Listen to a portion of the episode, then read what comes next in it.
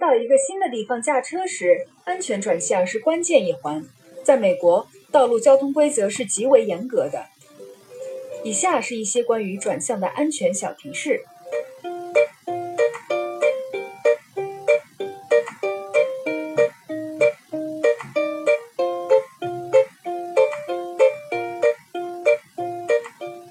在美国，你必须在转向或变车道之前就打信号。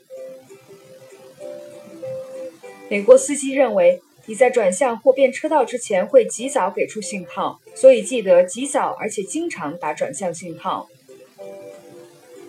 在美国，行车左转要特别注意，迎面来的车辆不会为要左转的司机停车。有些情况下，你必须等到交通信号灯的专门左转信号灯亮时才能左转；其他情况下，你需要小心留意对面来的车辆。只有在所有对面来车都通过交叉路口以后才能转向。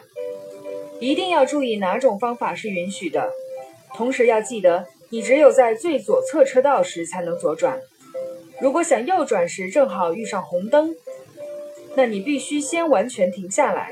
你要留意有没有红灯禁止转向的标志，因为有些交叉路口是禁止红灯时转向的。如果允许红灯时转向，那你要先等过马路的行人都通过以后再转。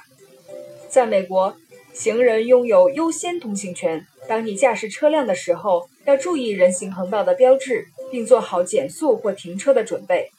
即使没有交通信号灯，只要行人进入人行横道区，就拥有合法的优先通行权。